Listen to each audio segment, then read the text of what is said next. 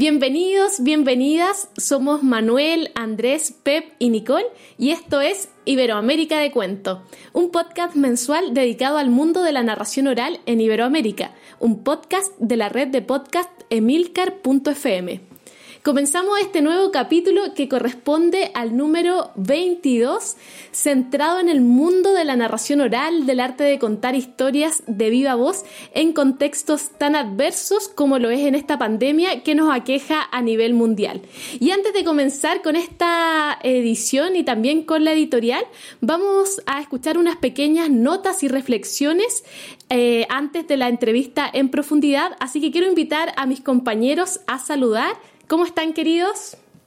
Hola, pues muy bien, aquí Manuel, Manuel Légolas, desde Alcalá de Henares, Patrimonio de la Humanidad, cuna de Cervantes, ya sabéis, no me cansaré de decirlo en este podcast, y absolutamente encantado de este momento que tenemos por delante de realización de Iberoamérica de Cuento, que ya sabéis que me pone mucho.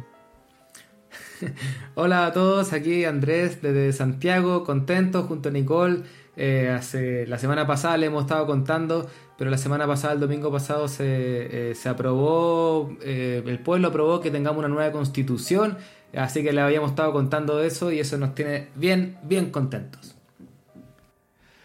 Hola, ¿qué tal? Bueno, felicidades amigos de Chile por, por, la votación, por la aprobación. Y aquí Pep, desde Guadalajara, capital mundial del cuento contado y ciudad de la resistencia de la palabra dicha, que ayer tuvimos viernes de los cuentos, aunque fue miércoles, estamos grabando un jueves, porque ahora en Guadalajara los viernes son miércoles o los miércoles son viernes, no sé muy bien. Y muy feliz porque pude escuchar cuentos y eso supuso tener que cambiar el horario de grabación del podcast. Así que, primero que todo, muchas gracias compañeros, compañera, por permitírmelo. Qué bonito eso de volver a escuchar cuentos de forma presencial. Acá en Chile todavía no tenemos la posibilidad, pero ya vamos a tener el Chile Cuentos en un ratito y vamos a tener al menos una función presencial para sacarnos las ganas de todo este tiempo sin escuchar a la gente en directo. Y bueno, como les decía, aquí también yo desde Santiago de Chile también muy contenta por estas votaciones. Y en este programa tendremos un invitado que también me pone muy contenta porque es muy querido por mí y en general por el, por el mundo cuentero, porque este narrador sí que se la pasa de un lugar a otro del mundo, habitando distintos lugares con sus palabras. Estaremos conversando junto a Aldo Méndez, sin embargo, antes de pasar a la conversación, vamos a escuchar qué reflexiones, noticias o curiosidades nos traen nuestros compañeros para el día de hoy. Pues me toca empezar a mí y la verdad es que yo andaba ahí dudando sobre qué, qué contar y al final he decidido, no me he podido resistir a, a no hablar de Voces de Cuento en la Distancia, que es el título que lleva el boletín número 86 de AEDA, la Asociación de Profesionales de la Narración Oral en España. Es un boletín que está dedicado a la radio, a los podcasts, a los cuentos en la distancia. Y claro, pues en un podcast como este, Iberoamérica de Cuento, pues eh, mm, no, no me he podido resistir. El boletín está coordinado por Pep Bruno, que eh, abre con un artículo titulado Audios y cuentos, en el que habla pues, de cosas muy interesantes, ¿no? De esa oralidad primaria, la oralidad secundaria, lo que es un directo una grabación, y, bueno, intenta un poco vincular todo esto, qué, parte hay más, más de oralidad o, menos de oralidad en todo esto que hacemos vinculado con el mundo de los cuentos. Luego hay un maravilloso artículo de Mar del Rey en el que, que se titula Cuentos para acompañarnos y en el que habla de la experiencia de la Asociación Madrileña de Narración Oral, Mano, con, eh, bueno, pues, pues precisamente con esto, con cuentos para acompañarnos, cuentos por teléfono, en el que desde que empezó toda, toda la pandemia, el confinamiento y demás aquí en España, eh, han realizado más de mil llamadas, se han contado más de mil cuentos eh, por teléfono. Y luego se acaba el boletín con dos artículos, uno es de Alicia Bululu y otro es mío, el de Alicia se titula La voz en el lienzo y el mío se titula eh, Radio y podcast, contar y conversar. Y los dos eh, se tocan de una manera más o menos directa porque hablamos de contar en la radio y también hablamos de lo que significa la realización de un podcast. Ahí también, eh, bueno, os invito a que echéis un vistazo a todo el boletín, pero desde luego eh, en esta última parte eh, destripo un poco los entresijos precisamente de este podcast que estáis escuchando en este momento. Qué bueno, Manuel. O sea que ah, tenemos que leerlo. Yo no, lo he leído. A lo mejor salimos ahí mencionados, Nicole. Tengo que revisar. sí, sí, sí. Y muy guapos. Salís muy guapos. Ah, muy bien. Bueno, yo por mi parte eh, les quiero contar, como ya adelantaba Nicole, que vamos a celebrar el Festival Chile Cuentos en su tercera versión. Dudamos bastante en hacerlo porque teníamos invitados precisamente de España. Venía eh, nuestro amigo Celso, que estuvo el podcast pasado conversando con nosotros también Laura Escuela y de, eh, desde Costa Rica venía Rodolfo González, que también ha estado por acá en el podcast, y obviamente eso no pudo ser. Entonces, bueno, ¿cómo, se hace? Y ocupamos la, la, experiencia que han tenido otros festivales para llevarlo de manera online. Entonces, eh, vamos a tener más de 20 actividades, entre 20 y 30, entre charlas, talleres, conversatorios y, por supuesto, funciones para público escolar, familiar y adulto.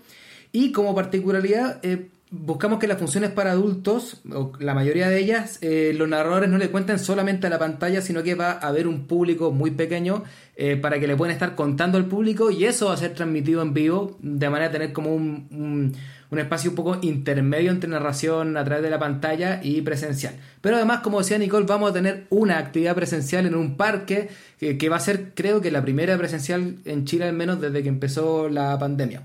Vamos a tener en total 36 narradores y narradoras, la mayoría de ellos chilenos, pero también de otros países, que van a ser parte de este encuentro de la palabra. Vamos a tener también espacios internacionales, por ejemplo, una narratón internacional para adultos, donde estarán contando Marta Escudero de México, Mauricio Linares de Colombia, Rosana Reategui de Perú, Marcelo Guerrero de Argentina y adivinen quién más, Aldo Méndez de Cuba también va a estar ahí participando. Vamos a tener talleres, eh, por ejemplo, uno de Alicia Bululú, que también mencionaba recién Manuel, sobre contar con libro álbum, eh, otro con Marta Escudero para contar cuentos tradicionales, también desde Tenerife nos acompañará Diego González con su taller Contar es preguntar y preguntarse. Y nuestro amigo Pep Bruno, aquí presente también, dará la imperdible charla 25 razones de cuento. Así que una cartelera bien completa para que no se la pierdan, para que se puedan informar bien, entren a chilecuentos.cl, ahí va a estar todo, nos pueden seguir desde en el Instagram, en la cuenta arroba chilecuentos. Todo esto del 12 al 21 de noviembre y todas las actividades son gratuitas, pueden participar desde cualquier país, previa inscripción para que le podamos enviar el link. Bueno, nos está quedando así como una introducción muy endogámica porque eh, Manuel habla del boletín que hemos hecho, del Chile Cuento que vamos a hacer, y yo voy a hablar del libro eh, que querido amigo y compañero Andrés Montero pues acaba de publicar simultáneamente en España y en Chile, pero no pasa nada, o sea, para una vez que el podcast nos queda así como mirando para adentro, tampoco creo que tengamos que preocuparnos que siempre andamos mirando para afuera. Quizás yo creo que tenga la culpa un poco también Aldo, que nos hace un poco como sentirnos más tranquilos todos en casa, ¿no? Es una cosita así. Pero bueno, voy a lo mío, voy a lo mío. Bueno, que el querido amigo y compañero Andrés Montero, cuentero chileno, como sabe la gente que nos está escuchando, publicó hace unas semanas un magnífico ensayo titulado ¿Por qué contar cuentos en el siglo XXI? El libro cuenta con un prólogo de Nicole Castillo, también querida amiga y narradora chilena, como también sabe la gente que nos está escuchando. También tiene una estupenda imagen de cubierta de Raquel Marín, de Raquel Marín Ezquerro, que también es amiga, por cierto, eh, por lo menos en la edición de, eh, del libro en España, que ha publicado la editorial Palabras del Candil, aunque en Chile está en casa contada. No sé quién de quién es la ilustración de, de portada de, de, Chile. Son dos chicos, Martín Walde y José Tomás Mozo, que hicieron también ahí una bonita ilustración. Bueno, el libro, tal como se explica detalladamente en la contraportada, se articula a través de anécdotas que un buen puñado de cuentistas de toda Hispanoamérica le fueron enviando al autor y que sirvieron de urdimbre para ir tejiendo un entretenido ensayo que reflexiona sobre la importancia de contar cuentos en todo tiempo y especialmente en este tiempo. El libro comienza con un alegato en defensa de lo importante frente a la urgencia de lo urgente, si se me permite esta redundancia, que atenaza el discurrir de los días. Tras esta maravillosa introducción, que ya solo por la introducción ya es la maravilla, ¿eh? el libro organiza sus contenidos en siete capítulos. Os recuerdo que el siete siempre es un buen número eh, en asuntos de cuento. Estos capítulos son El cuento une a la humanidad, el cuento es nuestra memoria y nuestra identidad, el cuento es un espacio de libertad, el cuento desarrolla la imaginación y la creatividad, el cuento ayuda a mitigar el dolor, el cuento es mágico y finalmente necesitamos los cuentos. Aquí ya en plural porque ya uno no se puede contener. Cada uno de estos capítulos viene jalonado con una selección de las anécdotas y vivencias que cuentistas profesionales eh, le enviaron y, que le permiten fundamentar y ejemplificar las reflexiones que va hilando párrafo a párrafo. Esta combinación entre anécdotas y reflexión ya de por sí sería bastante para que la lectura del libro resultara muy placentera. Pero es que, además, Andrés escribe maravillosamente. O sea, él no solo cuenta, Andrés tiene un buen puñado de libros publicados, incluso recibió el décimo premio iberoamericano de novela Elena Poniatowska, que no andamos esto diciéndolo todos los días, pero que este es un premio muy prestigioso y muy difícil de, ganar, ¿eh? ahí es nada.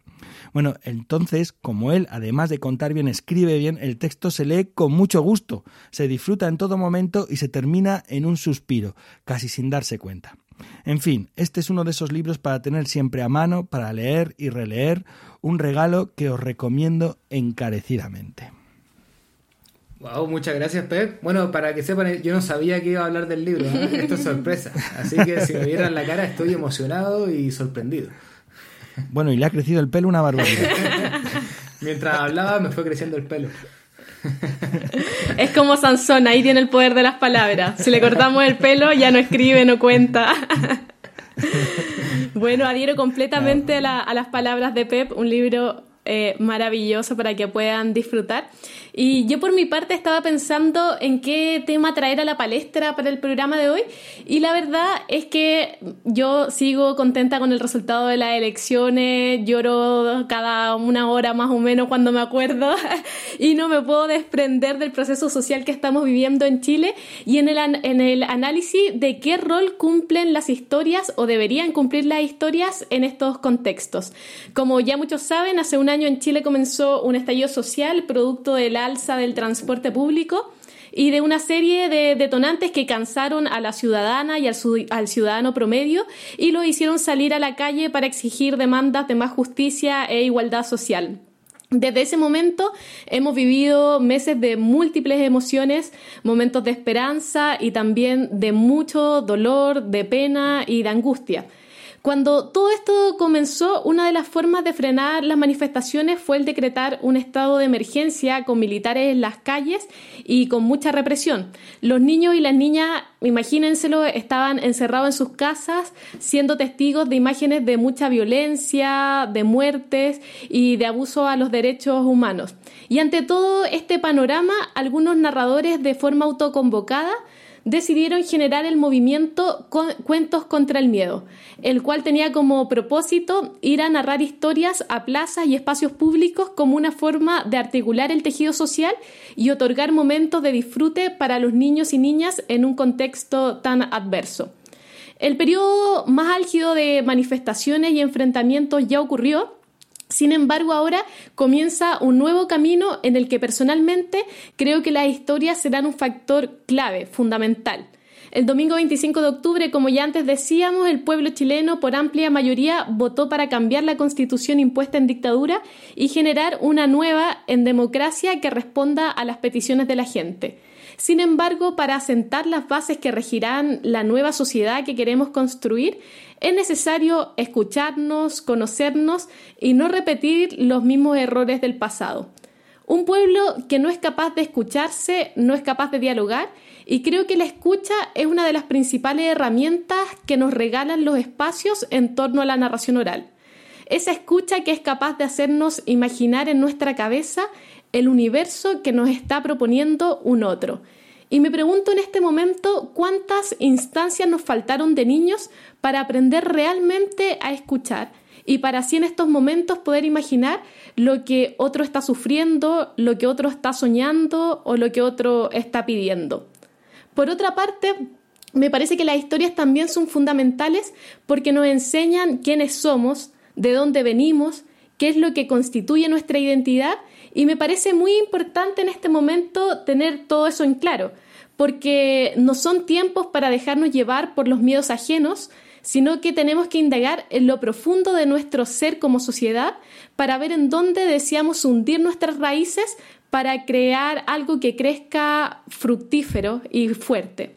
Sumado a esto, es necesario rescatar las historias censuradas y contar también esas historias llenas de dolor y sufrimiento de horrores y muchas veces de angustias.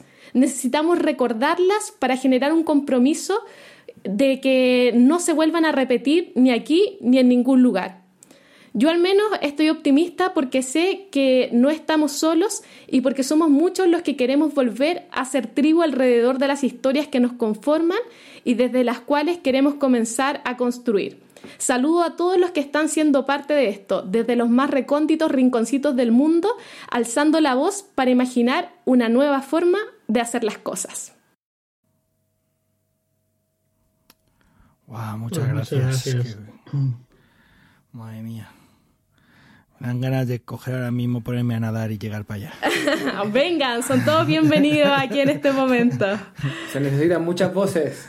Así es. Ay, madre.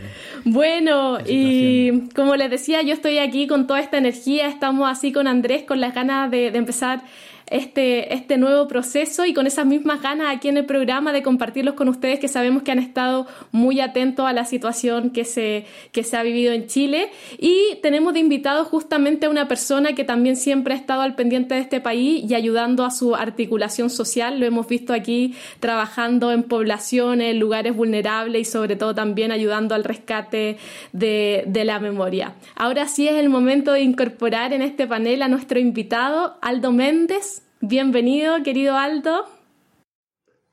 Hola, hola, hola, Nicole. Mira, eso es que me has hecho es una trampa porque, eh, bueno, yo voy a hacer una confesión primera. El único país en el, eh, cuando, cuando aterricé la primera vez en Santiago lloré, siempre lo cuento.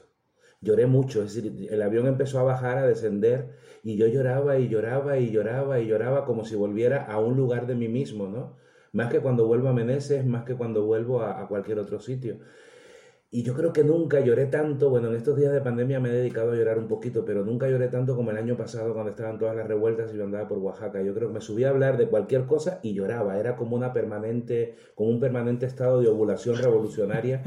Y, estoy muy feliz, muy feliz de estar, de escuchar este editorial, de escucharlos, de estar aquí con, con Manuel, que hace más de 10 años que no lo veo, con Pep, que la última vez nos vimos bailando salsa y en una piscina en Barranquilla. Madre mía, qué risa. Y con vosotros, que me encanta veros crecer como crecéis y que sabéis que os quiero así con, todo mi corazón.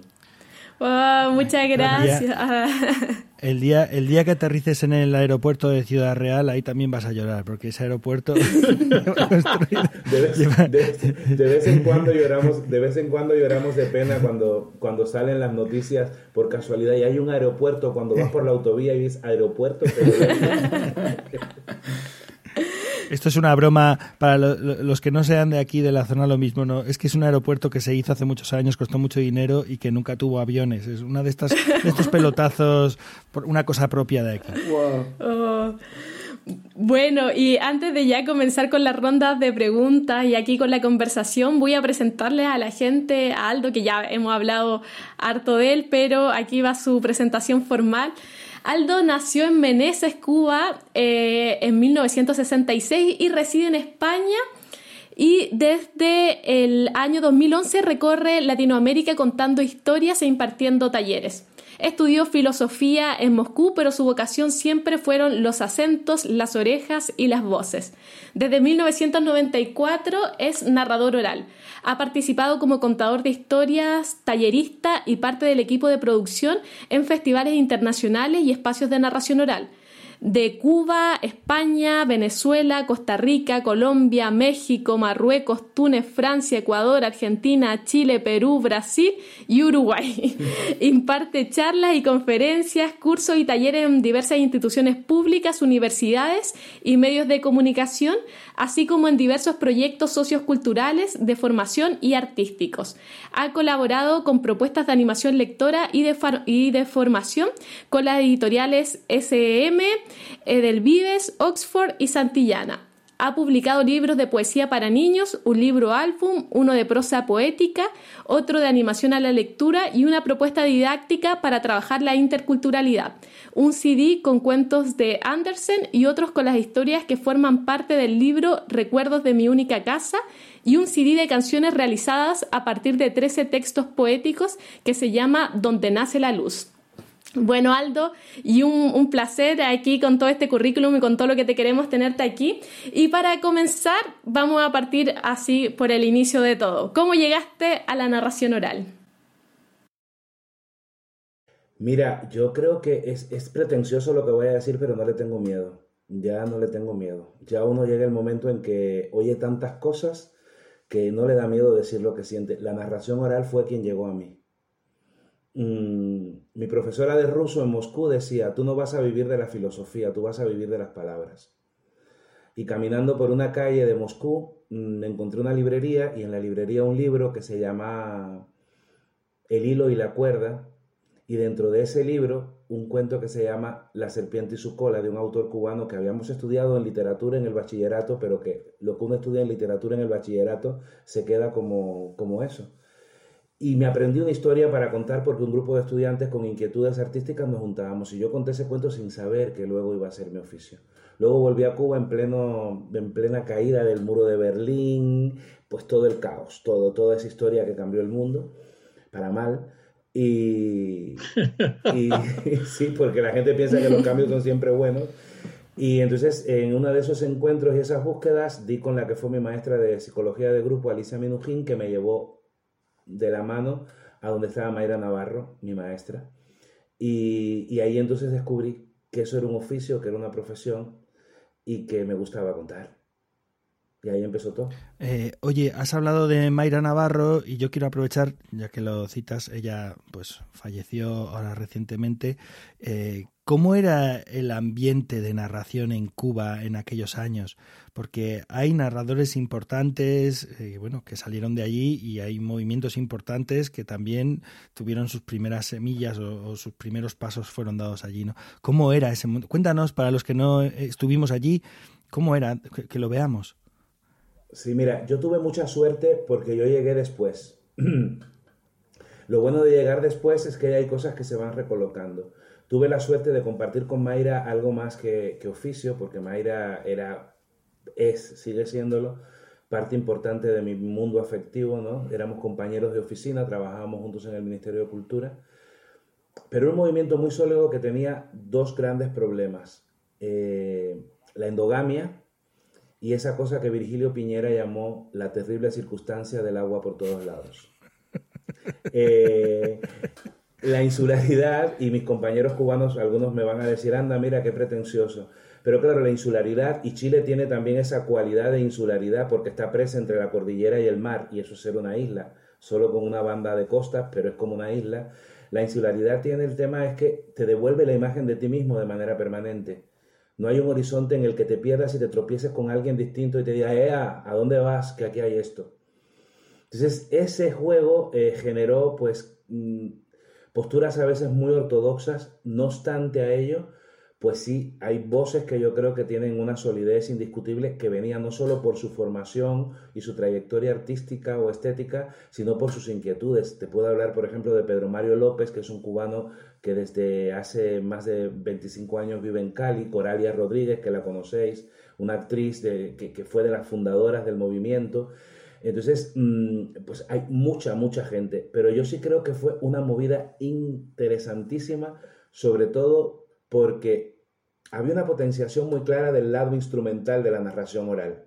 Es decir, estaba muy vinculado todo el tema de animación a la lectura, todo el tema del trabajo social, a la formación de maestros. Intentamos cosas en, en, la Escuela Superior Pedagógica Enrique José Barona, se, intentaron movimientos interesantes y hubo una movida muy curiosa. Yo creo que esa época crítica de los años 90, y yo llegué en el 94, eh, pues más o menos como tú, Pep, por esa Esa quinta es la mejor, eh, esa quinta es de esa, esa, quinta yo llegué, yo llegué en el 94 y era la época en la que Cuba estaba saliendo del periodo especial, aquel llamado periodo especial que fue la gran crisis que supuso la desestructuración del campo socialista. Y claro, eso fue como ¡paf! Y salieron voces, había, se contaba aquí, se contaba allá, se contaba allá. ¿Qué pasó? Que hay dos, dos problemas históricos de la narración oral, que son por un lado la consolación contemplativa, creernos que siempre lo que hacemos está bien y que lo hacen los nuestros está bien, y la falta de una crítica con fundamento. Es decir, crítica con fundamento me refiero a no decir me gusta o no me gusta, porque el gusto es una cosa demasiado subjetiva. Entonces caímos en esa, en esa contemplación en el que todo valía, todo, y era crecer, crecer, crecer, pero nunca se fueron podando los árboles. Entonces yo creo que una buena siembra necesita eh, que el surco se trace bien, que, que, hay árboles, hay, hay, frutos que son perennes, hay frutos que son anuales, que son bienales. Entonces, ver un poco cómo, cómo se maneja la cosecha. Pero fue una época en la que se produjo muchos, muchos, muchos narradores, muchas narradoras, muchas voces, que luego muchas se fue tragando el olvido y otros, como en mi caso, la diáspora se los llevó afortunadamente porque yo he sido un hombre muy privilegiado, privilegiado diría mi abuela, y pude ver otras cosas. Pude ver eh, por mí mismo, es decir, no ver de la mano de nadie, sino venir a España solo, huerfanito, y pacataplum, tropezarme con todo lo que estaba en España y sacudirme de la insularidad y llegar a La Mancha, que tiene de todos menos costa. Lo que tiene La Mancha son puros horizontes. Y aeropuertos. y aeropuertos. Por eso, por eso tenemos un aeropuerto, para que el horizonte se llene de algo. Aldo, dices que ¿en qué año llegas aquí? Yo llegué, la primera vez vine en el año 97 al Festival de Teatro de Cádiz. Luego vine en el 98, luego en el 99 y vivo en España desde el 2000. 27 de enero. O sea que también de alguna manera llegaste cuando se estaba produciendo todo el boom del cuento en locales como Libertad 8, El Grito y otro tipo de espacios en, en Madrid. Eh, ¿Qué, recuerdo tienes de aquello? Mira, yo recuerdo, era la maravilla, sobre todo porque yo venía precisamente de esa cosa de Cuba que contábamos en bibliotecas, en colegios y en teatros. Teatros, colegios, bibliotecas, alguna plaza, pero contar en un bar. Ya después luego apareció un espacio que se llamó, no me acuerdo cómo se llamó, pero que estaba en La Habana Vieja, en un hostal que se llamaba Sevilla, o que se llama Sevilla o Valencia. No me acuerdo si tenía un nombre de una ciudad española. O Cartagena. Que no que ver uno con otro. Pero yo recuerdo que a mí, precisamente, yo siempre digo que a mí el tener que contar en bares me enseñó a contar. Para mí ha, sido, ha habido dos elementos importantes. El bar, porque me obligó a romper y a pelearme con el texto que yo traía preconcebido, y el niño y la niña, eh, contar para niños, porque me obligó a cuestionarme todo lo que decía. Si todo lo que decía no era una respuesta, eran tropecientas preguntas. Entonces, para mí fue un descubrimiento de mi voz y de tener que improvisar y de quitarle esa cosa acartonada y sobria del espectáculo solemne de narración oral escénica y tener que construir otro tipo de vínculos y de relaciones con el público y darle protagonismo al espacio y protagonismo al público, que hasta ese momento el protagonismo lo había tenido el narrador y la propuesta del narrador. Entonces fue como, puff, horizontalizar la visión sobre Qué bueno, qué bueno. Oye Aldo, em, yo creo que debe haber pocos narradores que conozcan tan bien eh, los distintos movimientos de narración en cada país, al menos de Hispanoamérica, como tú, porque debe ser de los, de los que más viaja y conoce a todo el mundo y todo el mundo te recibe. Entonces quería volver a lo, a lo que estaba hablando antes, eh, de que mm, en los 90, bueno, estaba hablando de Cuba, pero esta como insularidad y que solamente eh, se veía lo que uno mismo hacía y no, habíamos, no había crítica. Entonces, pero llevándolo un poco al día de hoy, eh, ¿Eso ha cambiado? ¿Hay o se ve, al menos en algunos países, una crítica más profunda? Eh, digamos, ¿se, están podando mejor los árboles como ocupando tu figura? ¿O, en realidad no ha cambiado mucho en 25 años? Mira, esa es una pregunta muy tramposa, Andrés, porque de pronto cuando yo salga del confinamiento no me van a querer en ningún lugar del mundo. Seguimos, seguimos contemplándonos, seguimos consolándonos. Seguimos teniendo miedo a decir, Pep, tu trabajo no me gusta, Andrés, esa propuesta tuya no es interesante, Aldo, estoy hasta las narices de tu visión sensible de la vida.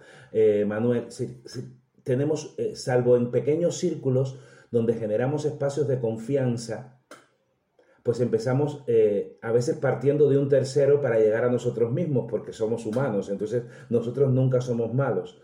Pero yo creo que sigue necesitando la narración oral eh, contemporánea, pues una crítica reflexiva, porque se, ha ido abriendo, se ha ido abriendo, se ha ido abriendo, se ha ido abriendo. A nivel de conceptualización hay cosas que todavía, todavía no estamos definidas ciertas cosas y ya le están poniendo otra coletilla y llega el momento en que se va inflando y sigue faltando eso. Sigue faltando, por ejemplo, la gente sigue teniendo una cosa que yo veo en Latinoamérica y que le digo a la gente joven con la que yo trabajo la gente cree que yo soy de la generación de las vacas sagradas porque ya tengo años.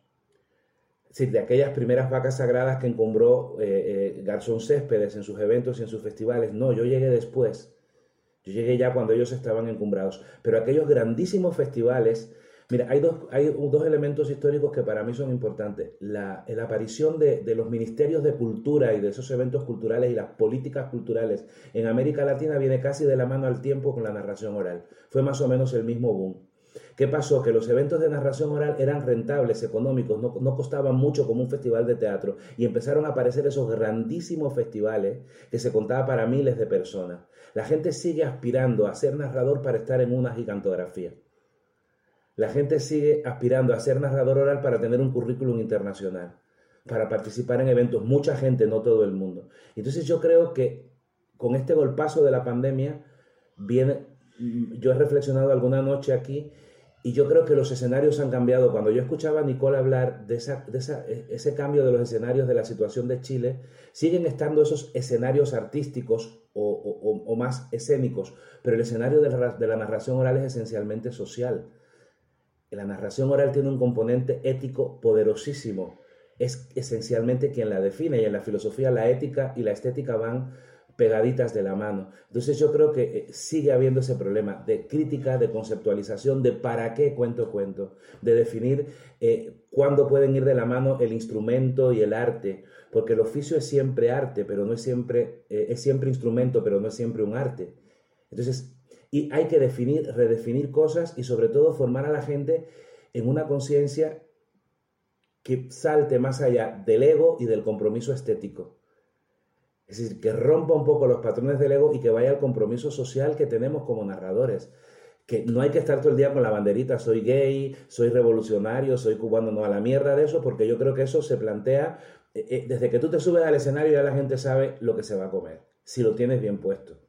No hace falta ponerte tacones para hacer tal cosa. Entonces yo creo que sigue habiendo, a pesar de que hay gente cada vez con las cosas más claras, está viniendo un, grupo de jóvenes entre los que los incluyo, y porque vosotros podéis ser mis hijos matemáticamente, fisiológica y biológicamente, ¿no? Le, le sigue haciendo falta una, una crítica honesta y sensata. Si no creo que es criticar por criticar, no es chismorreo, no es, hace falta una crítica honesta, sólida, sensata y sentarse a conversar con la gente de igual a igual, como cuando nos sentamos a, a, degustar lo que estamos haciendo, porque hay mucha gente que llega y ni siquiera se ha preocupado en matar el cordero. Pero Aldo, eh, yo creo que sí que se está, eh, hay un cambio, vamos, eh, de, cuando nosotros empezamos ahora mismo, y corrígeme porque, o sea, tú eres el entrevistado, esto no es una, esto no es un debate aquí, ¿no? Pero yo recuerdo cuando empezaba a contar que había tres artículos, a lo mejor, sobre narración oral, sobre cuenteros, sobre cuentistas, eran cosas que había que buscar casi en fotocopias, tal. ahora encuentras eh, libros, o sea, Palabras del Candil tiene más de 50 títulos, encuentras artículos, reflexiones, blogs de gente, o sea, empieza a haber como un constructo teórico, un soporte teórico más allá del gusto, de la opinión, de que te puede articular fundamentos, que te puede dar herramientas para analizar críticamente. O sea, quizás sí que faltan críticos profesionales externos. O sea, esto sí que nos hace falta para ser realmente ya un oficio, ¿no? Pero hay, ha habido unos cambios en ese sentido. Sí, sí los hay, Pep, y, y, yo agradezco que los haya. Pero, por ejemplo, es muy sesgado a la hora de la gente darte bibliografía. Las escuelas que hay muchas veces se reducen a mirarse el ombligo y, no, y cuando tú ves la lista de bibliografía dan lo que les interesa y lo que no. Y a mí eso no me parece democrático para el oficio. Yo creo que hay cosas que a mí a lo mejor no me conmovieron cuando las leí, pero ¿qué es lo que necesita leer fulano o sutano? Yo creo que hay que leer falta eso. Yo creo que hay, y hay muchos empeños, y hay gente que está escribiendo con más tino, con menos tino, con más acierto, con más pretensión. Yo tengo un problema con eso porque yo quiero escribir, pero mi cabaretero es mucho más fuerte que mi teórico. Y, y, y, yo realmente, a mí lo que me gusta del oficio, a pesar de que me, me encanta pensarlo así, conversar, a mí lo que me gusta del oficio es el abrazo de después. Y si es verdad que en los últimos, digamos, en los últimos 10 años quizás, o siete años ha habido como un boom de, de, de artículos, de el, trabajo que está haciendo, y, y, que aunque yo no pertenezco, el trabajo que estáis haciendo desde AEDA, el, el trabajo que has hecho tú en Editorial Palabras del Candil, hay algunas publicaciones en México, pero que sigue faltando el cómo abordar la lectura de esas teorías en los talleres de formación, porque cuando vas a los talleres nos quedamos en el mero hecho eh, de construcción del relato, no cómo eh, encontrar los soportes teóricos que facilitan la construcción más sólida de ese relato. Es decir, sigue, la gente está más pendiente en leer cuentos que en leer teoría de cómo contar cuentos. Está más interesada en tener un repertorio de 300 historias a tener cuatro ensayos que, que, te enseñen a pensar que con tres cuentos puedes hacer 16 espectáculos. Sí, y en la receta, ¿no? En tener la receta de cómo contar los cuentos, ¿no? Pues lo que resulta es que lo que necesitas no solamente es tener un repertorio, una receta, sino también tener una, una buena cocina, eh, que sería también toda esa teoría. Desde luego sí que se completo en ese sentido, ¿no? En el sentido de que sí que hay muchos más materiales de cuando empezamos. Yo soy más joven que vosotros en esto de los cuentos. se te nota, se te nota. Pero desde luego creo que, que es así. No, sí es verdad. Yo me acuerdo que cuando yo empecé las cosas que leíamos eran de los años 50. Ah. y, y, No, Aldo, te iba, te iba a preguntar, eh, ¿cuál crees tú que te parece como una buena, no, no hablo de una escuela en específico, sino cuál crees tú que debería ser como la escuela de formación de un, narración, de un narrador oral? Porque ya veíamos que nos decía al principio que cuando existen como estos maestros que te dan una escuela de, de mirar las cosas, después también hay todo un trabajo posterior de desprenderse. Y, como, pero a veces también hay gente como no, es típico que uno pregunta, oh, ¿cómo aprendiste a contar? Y dicen, no, yo nací contando, eh, me crié entre palabras y no valoran tampoco la formación y la teoría que estamos hablando. Como e, este programa también lo escucha gente que se está iniciando. ¿Cómo, cómo, cómo deberíamos formarnos los narradores, en tu perspectiva? Mira, voy a decir una frase de mi madre mi madre siempre nos decía a mí y a mi hermana cuando nos proponían algo llegábamos con miedo de decir que no a la casa. Mi madre decía, usted diga que sí, mijito, que cortando huevos se aprende a capar. es decir, se aprende a contar cuentos contando cuentos. Es decir, yo no tengo fórmulas, vosotros no tenéis fórmulas, tenéis ciertos tips que te van, que, que tú dices que eso te le da cierta dosis de infalibilidad lo que vas a hacer. Tú sabes que por aquí no te puedes tirar, no te metas con esto. Yo hay cosas en las que no me metería nunca porque para mí son terrenos sagrados como por ejemplo el miedo. El erotismo a mí me cuesta muchísimo porque el cuerpo mayoritario del erotismo está concebido desde la heterosexualidad. Y entonces ser eróticamente homosexual en el escenario a veces es muy complicado porque te pueden lanzar un vaso contra la cabeza. Es decir, que hay una serie de cosas. Pero yo creo que hay una frase de Carolina que yo repito mucho que es matar al maestro matar al maestro no es darle la espalda al maestro, que hay, algunos que se merecen que le den la espalda, sino también ampliar las lecturas y escuchar. Si yo me siento escuchar, yo cuando cada vez que escucho a alguien tenga más trayectoria o menos trayectoria que yo, escucho, intento respirar. Hay narradores que se sientan a veces a ver de dónde viene el cuento. No, intenta sentir cómo respira el cuento. Intenta acompasar tu escucha a tu latido, al latido del que está contando. Eso también es aprender. Aprender no es que a Andrés le quedan muy bien los cuentos, a Pep le quedan muy bien los cuentos y yo voy a copiar el repertorio de Pep, que eso pasa también por el aprendizaje. Si la imitación es válida en el arte porque si no, no hubiera habido los movimientos artísticos que hay. Pero una cosa es la imitación como un acto de aprendizaje o de modelaje o de construcción de tu identidad y otra cosa es agarrar el repertorio y subirte al escenario y repetir. Entonces yo creo que una de las cosas que tiene que trabajar las escuelas de narración oral es la construcción de una voz propia. Tus lecturas, qué lees, quién eres, de dónde vienes, tus matices, cómo respiras, eh, cómo se traduce tu respiración, dónde están tus miedos. A veces estamos más pendientes de la estructura del cuento que de cómo yo me sé mover por esa estructura. Cómo yo, a mí, por ejemplo, me dice mucha gente en América Latina, es que tú hablas como español. Vale, puede que yo tenga muy estructurado lo del vosotros, que lo he asimilado y me gusta, pero cuando yo me muevo, cuando mi cuerpo se mueve, esta cosa es cubana, es caribeña. Entonces, claro, es el juego, cómo bailas el texto. Entonces, muchas veces estamos muy pendientes del texto y de la puesta en escena. El texto y el camino entre la puesta en escena y el texto, hay un elemento que es el narrador. ¿Qué miedos tienes? ¿Qué posibilidades tienes? ¿Quién eres? cómo respiras y sobre todo las lecturas. No hay que leer solo cuentos y solo teoría, hay que leer narrativa para descubrir universos. Hay que leer tradición oral para aprender qué son las estructuras. Hay que leer poesía para saber cómo carajo baila la palabra, cómo se siente la palabra. Entonces, cuando tú lees poesía, eh, eh, internamente pasa algo en ti que luego sale. Entonces yo muchas veces la formación del narrador está más en cómo aprenderme el cuento y cómo llevarlo a escena. En esos dos cómo se nos pierde el proceso de, construcción interna del narrador. Pero, es para mí importantísimo. Considerando todo ese proceso, ¿te parece bien la existencia de escuelas, como escuelas formales de narración? Porque también hemos escuchado a muchos narradores que creen que la narración oral es un camino personal y que solo se aprende contando y con la reflexión y todo, pero desde un camino propio y no desde alguien que te, que te dé como unos modelos de lo que es o no es narración oral. Mira, yo le debo mucho al modelo que me dio Mayra. Si yo creo que es bueno siempre y cuando tengas a tu lado una persona que no te adoctrine, y que no te obligue a ser, a, constituirte en una secta, te adoro, Santa Nicole, Santa Nicole, te adoro, Santa Nicole. Yo creo que es como el cuento, tú puedes plumar donde plumes, pero tú tienes que ser dueño luego de tu vuelo y saltar tú al abismo. Es a mí me parece que son necesarias las escuelas, pero es también es necesario que los maestros de las escuelas se abran y que los que se forman en esas escuelas rompan el caparazón yo, yo, yo estoy en contra de las escuelas, yo estoy en contra de ciertas metodologías, de ciertas doctrinas, de ciertos adoctrinamientos, de, los cuales en algún momento puede haber sido producto, pero yo creo que, sí, que no, estoy, no estoy en contra de las escuelas. Sí, estoy, estoy de acuerdo contigo. O sea, creo que las escuelas pueden estar bien, pero sí que es cierto que, que ha habido y hay mucho adoctrinamiento, ¿no? Oye, Aldo, yo quería recuperar algo que has dicho antes, que has hablado de, la poesía, ¿no? De leer poesía, de contar poesía.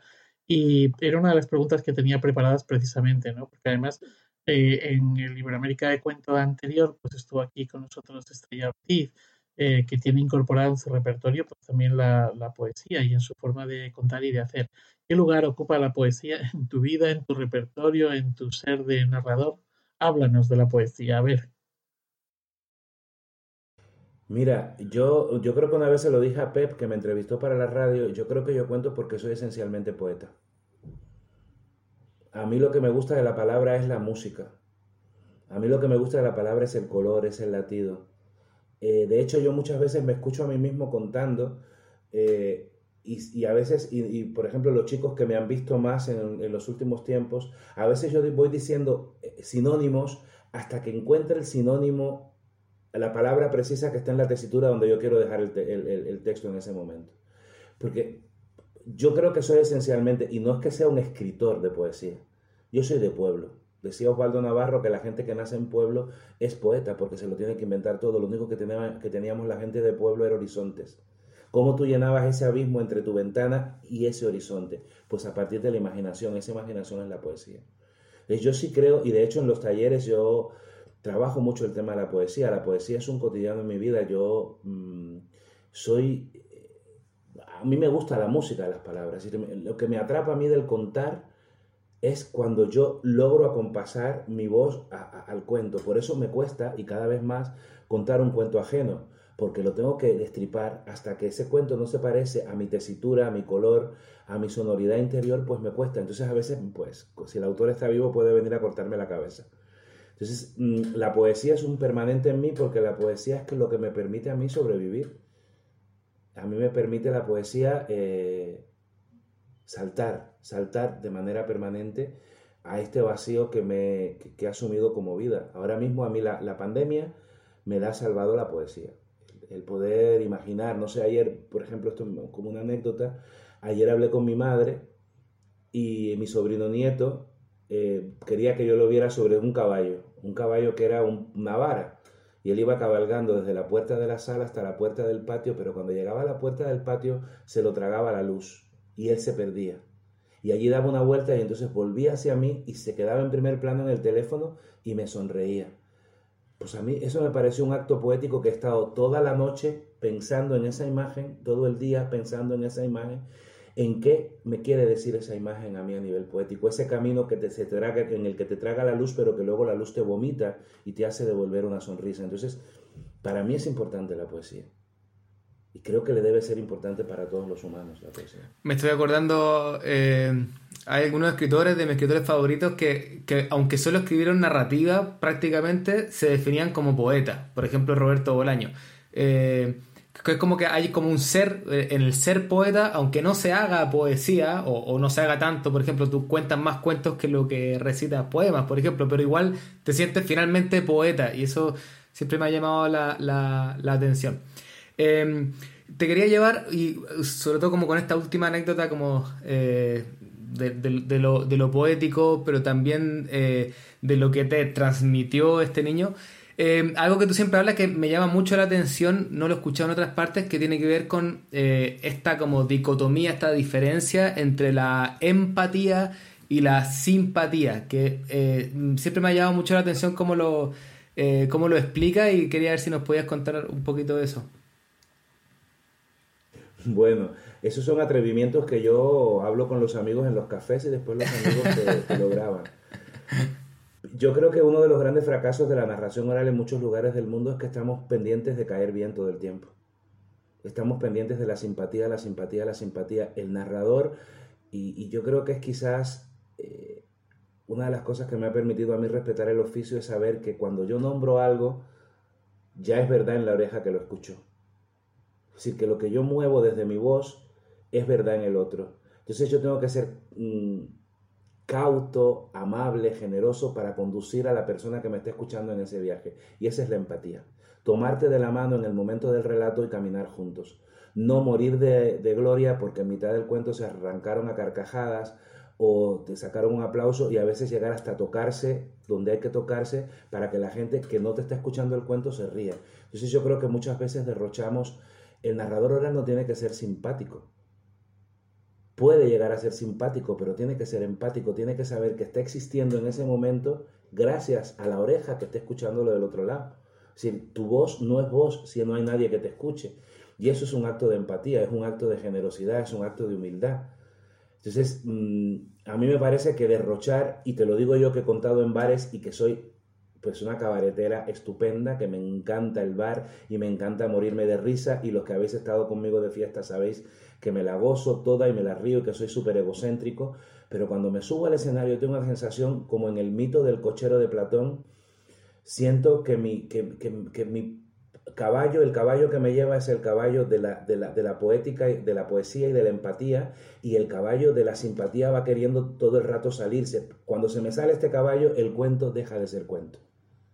El cuento se convierte en, en, en una broma, en una mala broma que deja al otro como que sí, ganoso, pero como aquellos talleres que vosotros no fuisteis testigos, pero cuando se puso de moda eh, estos talleres de, Pep, tú que estudiaste trabajo social te acordarás, aquellos talleres que tú ibas, un taller de inclusión de no sé qué, y estabas toda la tarde haciendo, recortando, haciendo el mono, y después decía, ¿qué aprendiste? Nada, pero me la pasé tan bien entonces, Eran mejor los de tocarse algo. Claro, bueno, los de tocarse sí, porque algo, algo, siempre, te llevabas. pasa eso con muchos, que cuando, cuando la simpatía es la que se apodera del momento de la narración, pues el cuento como que se diluye, porque estás contando para caer bien. Y no siempre podemos caer bien, y te lo digo yo que tengo la suerte de caer bien casi siempre. Has citado, has citado a Carolina, y me acuerdo eh, que una vez le llamaron para preguntarle por qué iba a ir a un festival en Colombia y, cómo es Pep. Dice, y recuerdo, me dice, bueno, él no invierte nada en simpatía. me, he recordado ese comentario. Bueno, eh, quería preguntarte una cosa. Imaginemos que esta conversación la estamos haciendo justo antes de pandemia, toda esta movida, o sea, como la vida antes de, este, de esta situación, ¿no?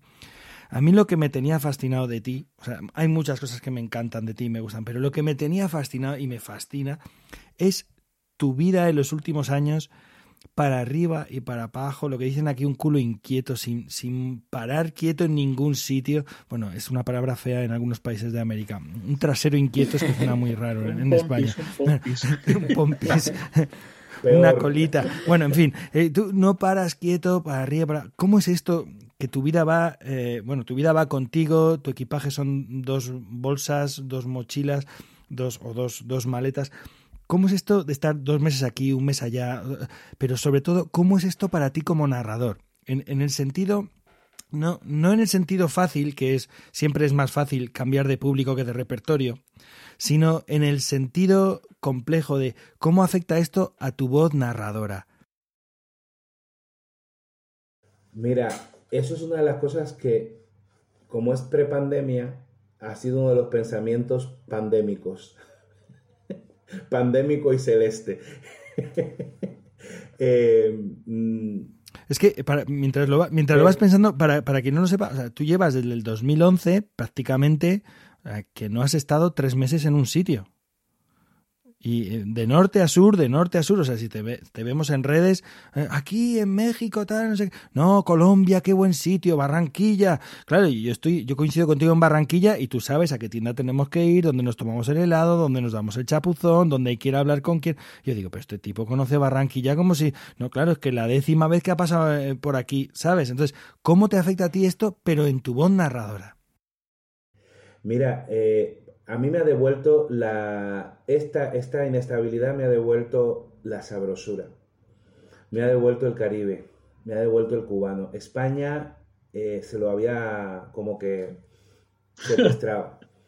la mancheguidad con aeropuerto y sin aeropuerto es una cosa muy poderosa. Muy poderosa. La mancheguidad te atraviesa y, te, empieza a redefinir y te empieza como a reconstituir todo. Es decir, eh, desde el queso hasta el vino, pasando por el azafrán y todas esas cosas de esta tierra, pues te van como que amanchegando. Y uno que tiene esta pinta, pues para mí Pep ha sido varias cosas. Primero, y esto lo voy a decir eh, sin ánimo de herir, primero, asumir que mi voz está del otro lado.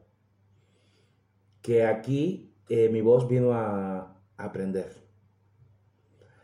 mi voz vino a este lugar del mundo a aprender y a construir un modelo de libertad que se parece más a aquel otro lugar donde los modelos de libertad tienen otras alas. Eso me ha servido, me ha servido a reconocer mi compromiso ideológico con el oficio, saber dónde puedo hacer una función gratis, dónde no puedo. No sé, hay lugares del mundo donde yo ya no me permitiría no pasar hasta mientras tenga eh, lucidez mental, ¿no? Pero sí me ha cambiado, por ejemplo, me ha obligado a repensar el repertorio, tener un repertorio más universal, definir lo que quiero contar. No quiero contentar a nadie, quiero contentarme yo y quiero gozarme yo. Me ha cambiado el acento. Tengo palabras que de pronto, a veces pues estoy hablando con un mexicano y le digo, ¿te tinca que nos veamos esta noche?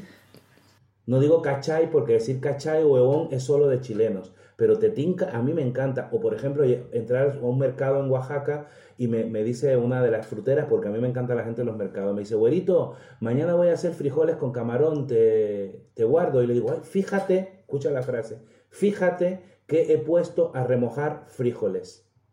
Fíjate, una muletilla de los mexicanos, he puesto el participio de lo que los españoles abusan para no conjugar en pasado. Porque en España el pasado no puede morir. Y frijoles, que es como se dice frijoles en Colombia. Es decir, de pronto yo doy una respuesta a nivel coloquial en tres matices. Entonces eso me ha contagiado. Con los niños me ha contagiado.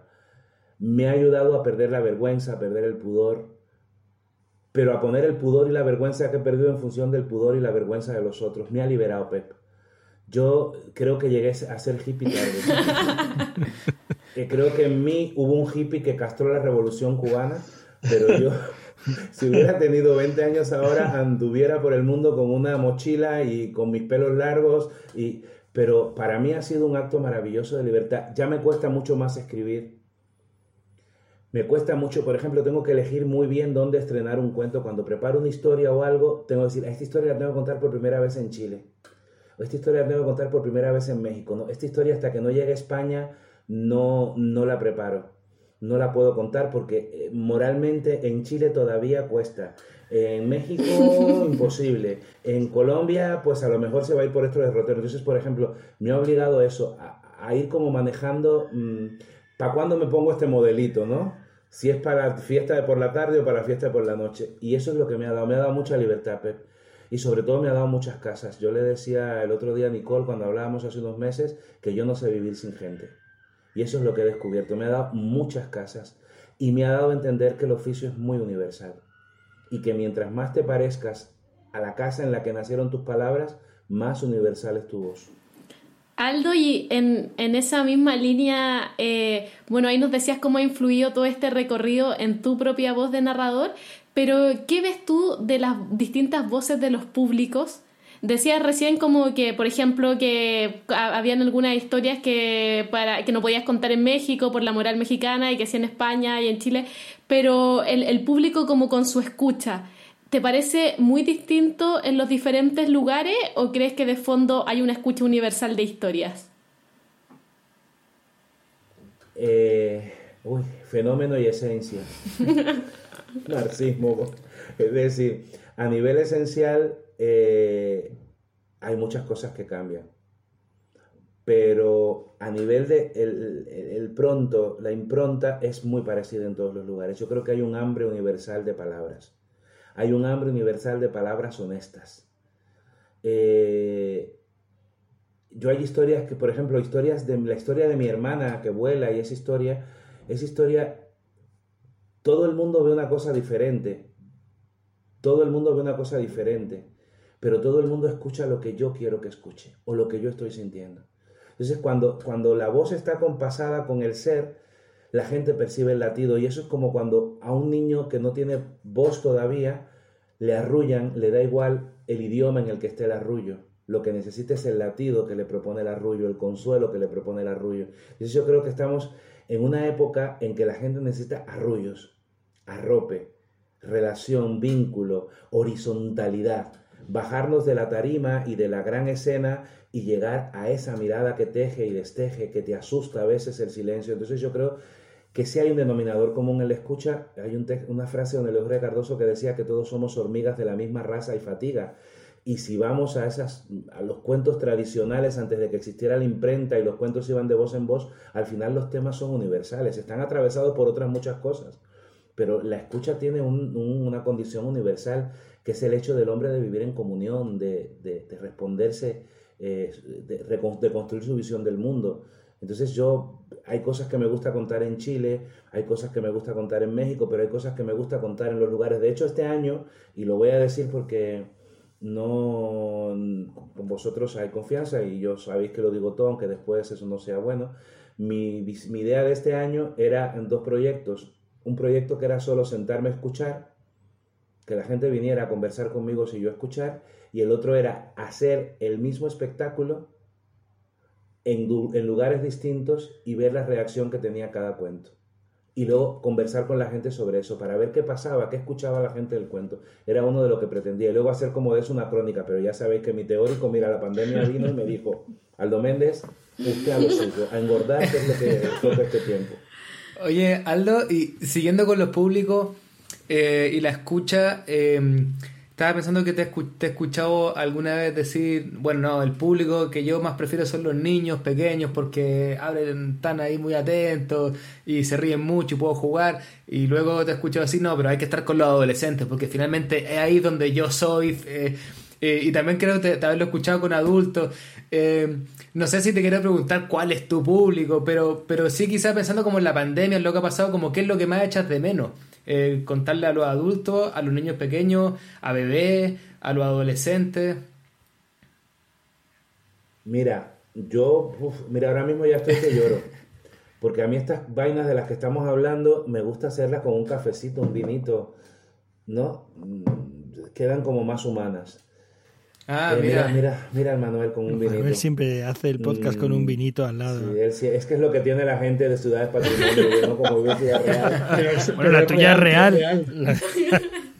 Es real. Eh, mm,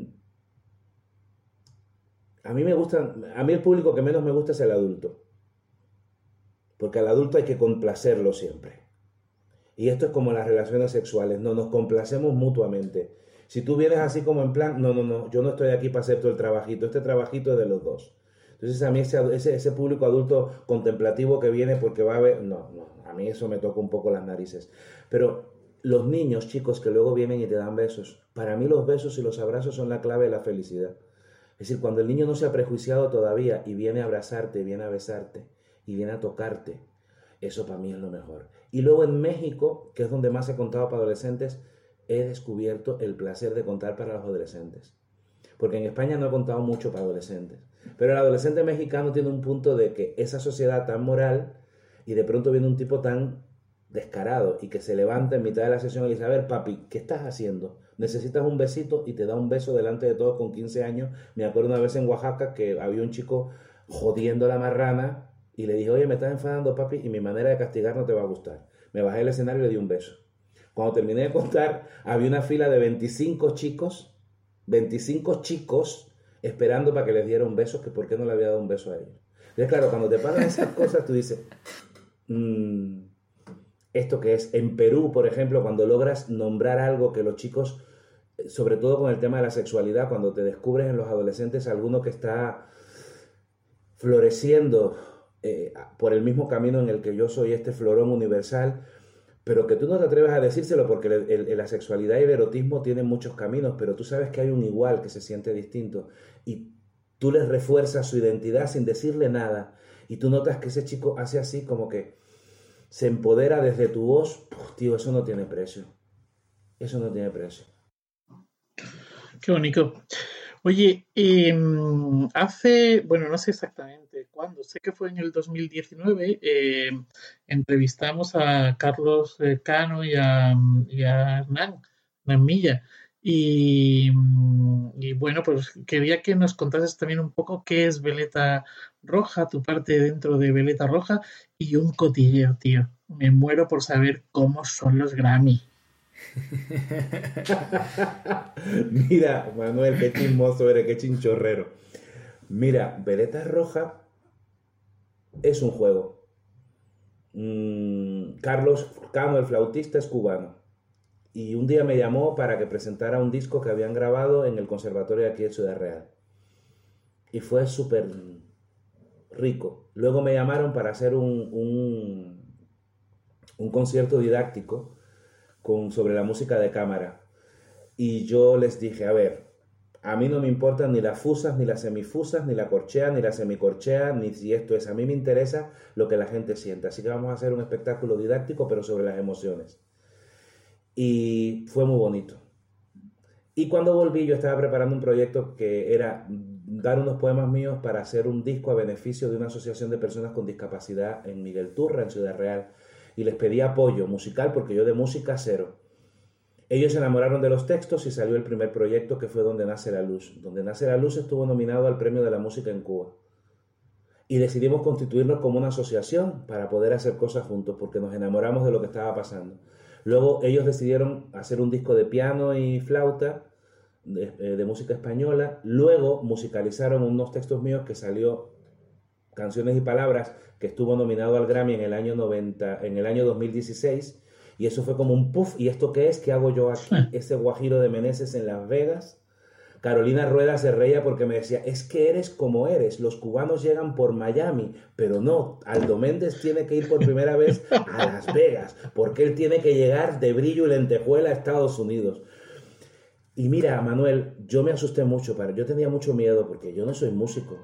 Eh, y entonces, justo en ese tiempo, y esta es la historia más bonita porque aquí entran los cuentos, eh, una de las hijas de Carlos cumplía años y Hernán propuso que hiciéramos un, un cine con una caja de zapatos y una linterna. Yo le daba a los invitados tarjetitas ellos recortaban siluetas y la niña aleatoriamente elegía las tarjetas y yo iba improvisando una historia.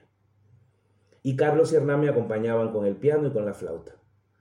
Y claro, la gente decía, ¿y esto qué es? ¿Cuándo van a hacer esto? Que no sé qué, que no sé cuánto. Era un juego.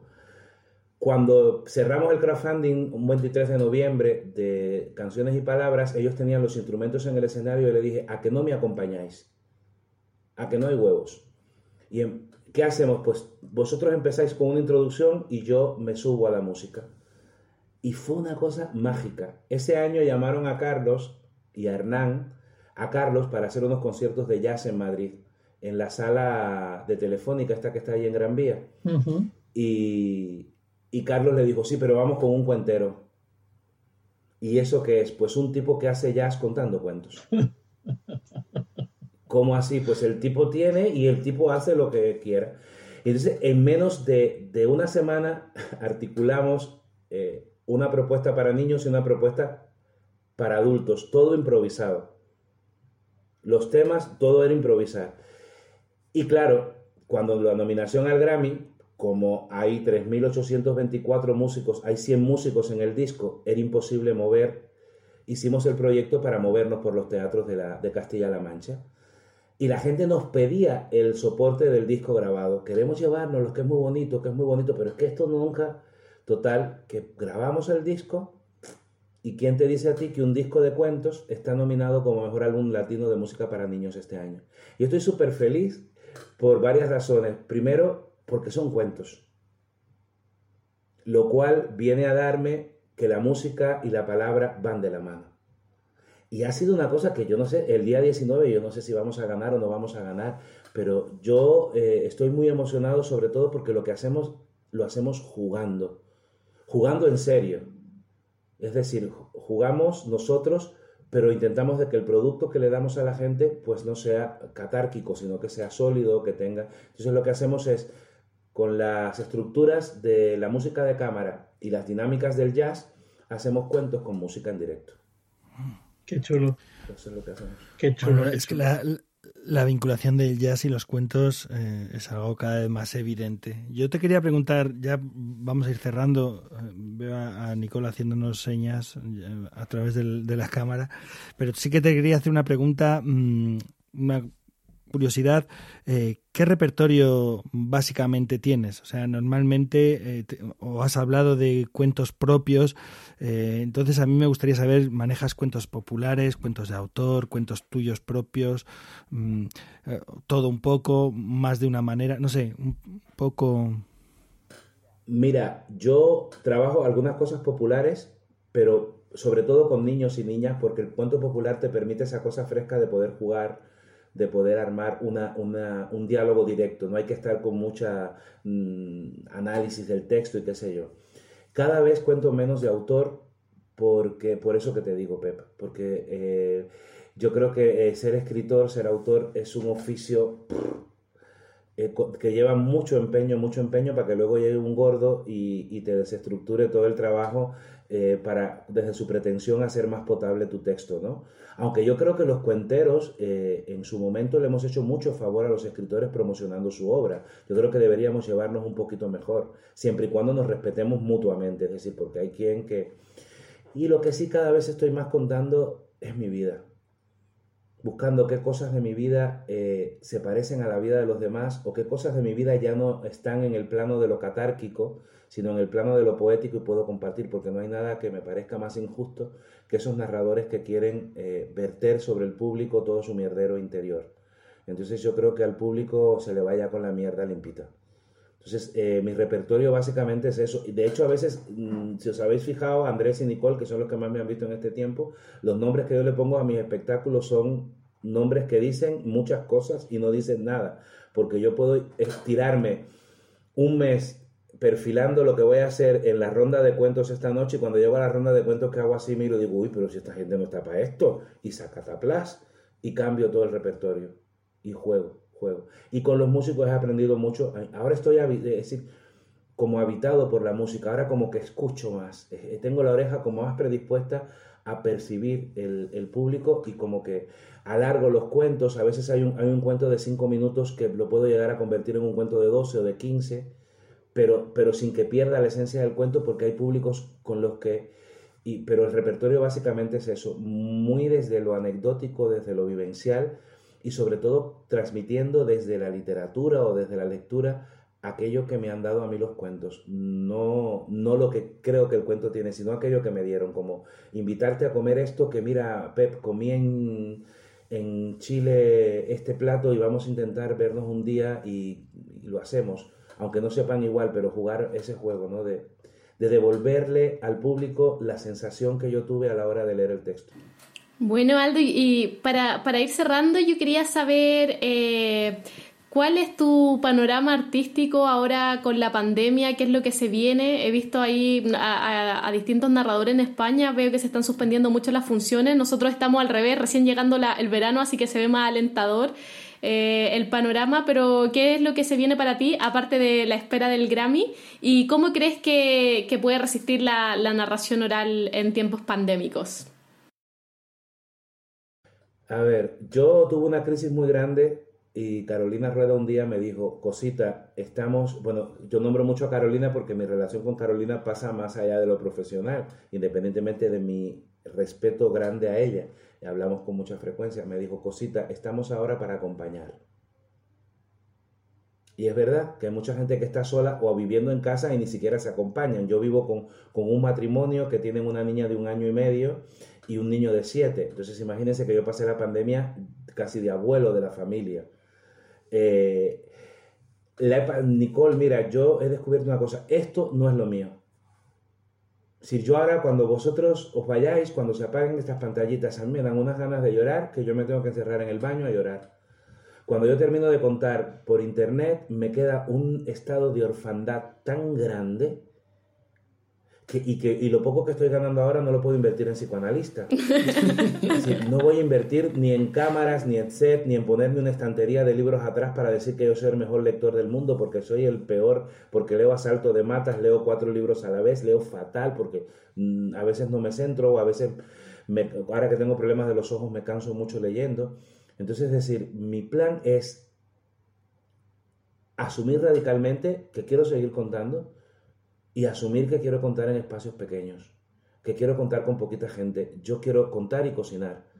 Quiero que la gente venga a, matar las dos hambres. Es decir, estuve haciéndolo ahora hace poquito en Estrasburgo todos los viernes. Fue lo que me salvó de, de, la falta de ingresos mm, cuando nos liberaron, a medida que iban saltando de fases. 10, 10, 20, 20, 20 personas. Yo llevaba el vino, cocinaba y después de cenar yo contaba. Entonces eso es lo que yo quiero hacer, compartir con la gente. ¿Por qué? Porque yo creo que es lo que yo sé hacer. Si yo no sé si traspaso o no traspaso la cámara, pero me siento tan solo y yo cuento para no estar solo. Yo cuento porque me gusta la gente.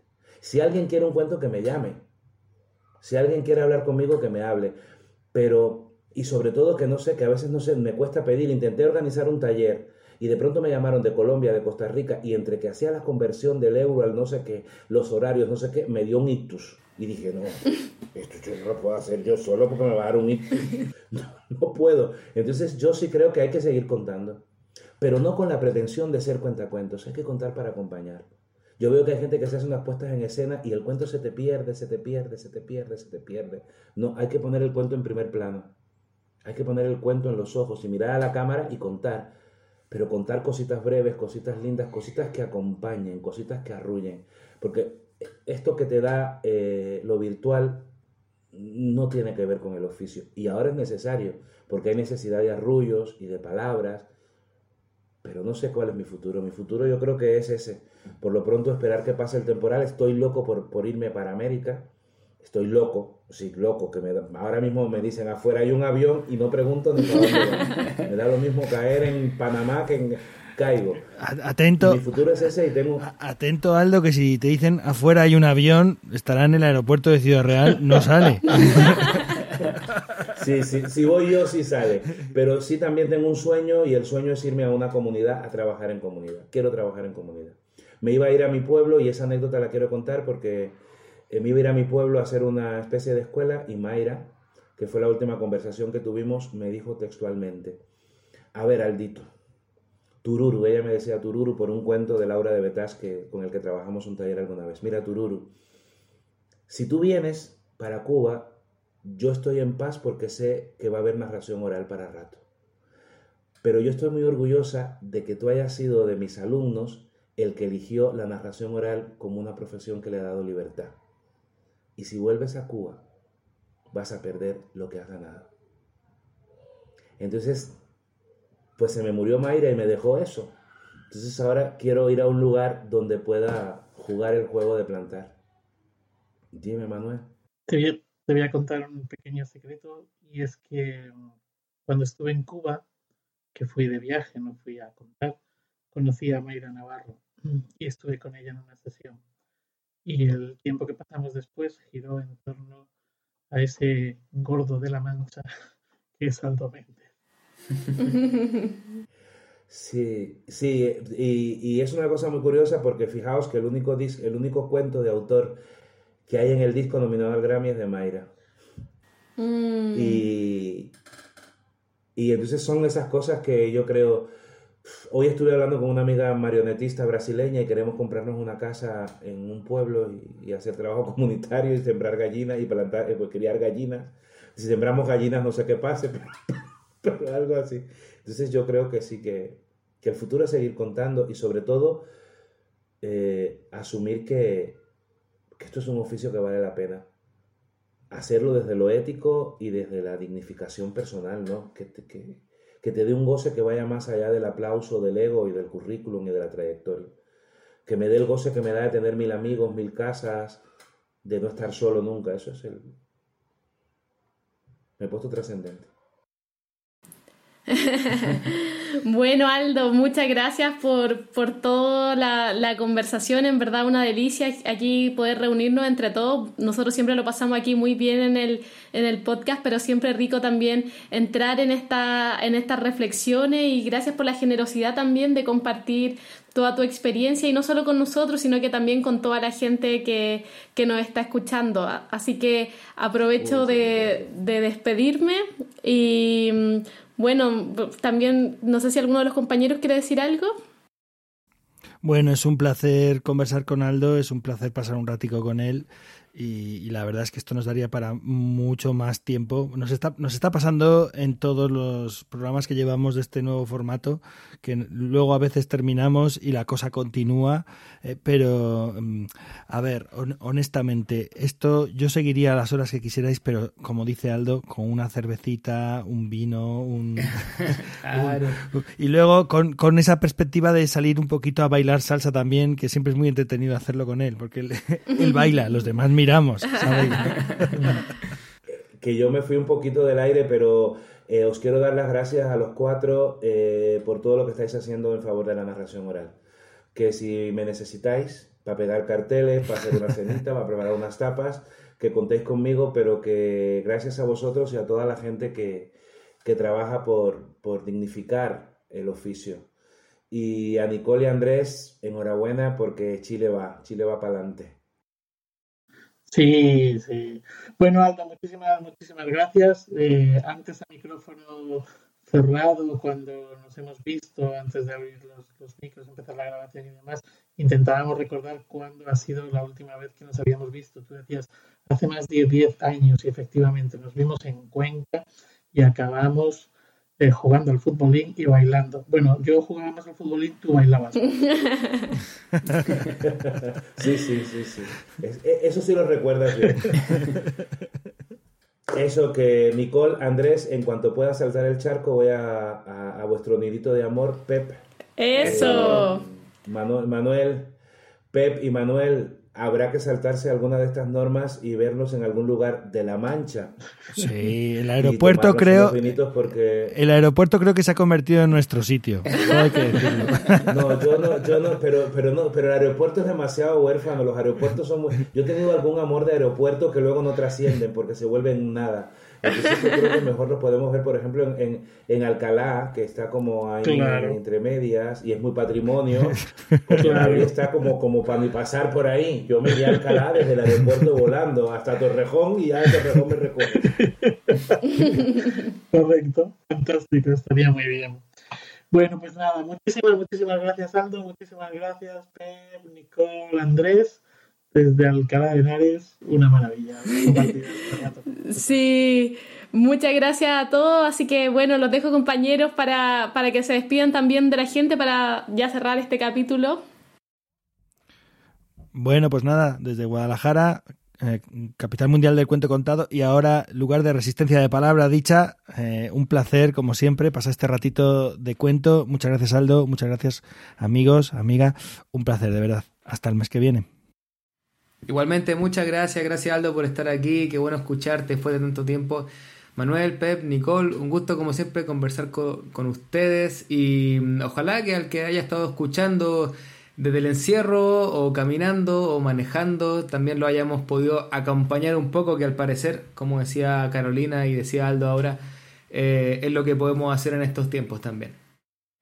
Les recordamos que esto es Iberoamérica de Cuento, un podcast mensual dedicado al mundo de la narración oral en Iberoamérica, realizado por Manuel Castaño de Legolas Colectivo Escénico desde Alcalá de Henares, por Nicole Castillo y Andrés Montero de la compañía La Matriosca y por Pep Bruno desde Guadalajara, España, capital mundial del cuento contado. También les recordamos que Iberoamérica de Cuentos forma parte de la red de podcast de milcar.fm y que pueden consultar y comentar todos nuestros contenidos en las plataformas más importantes de podcast y en emilcar.fm slash de cuento, donde tienen acceso a todas nuestras cuentas en Twitter y Facebook. Gracias por escucharnos, gracias por hacernos llegar todos sus comentarios y gracias también a J por su labor eh, que nos acompaña a todos los programas, que en verdad es una labor invaluable, nos tiene mucha paciencia con todas nuestras, nuestras cosas técnicas aquí que a veces tenemos problemitas y J siempre está ahí para ayudarnos y, también a, a Joan por la música. Eh, bueno, me despido aquí desde Santiago de Chile. Saludos a todos.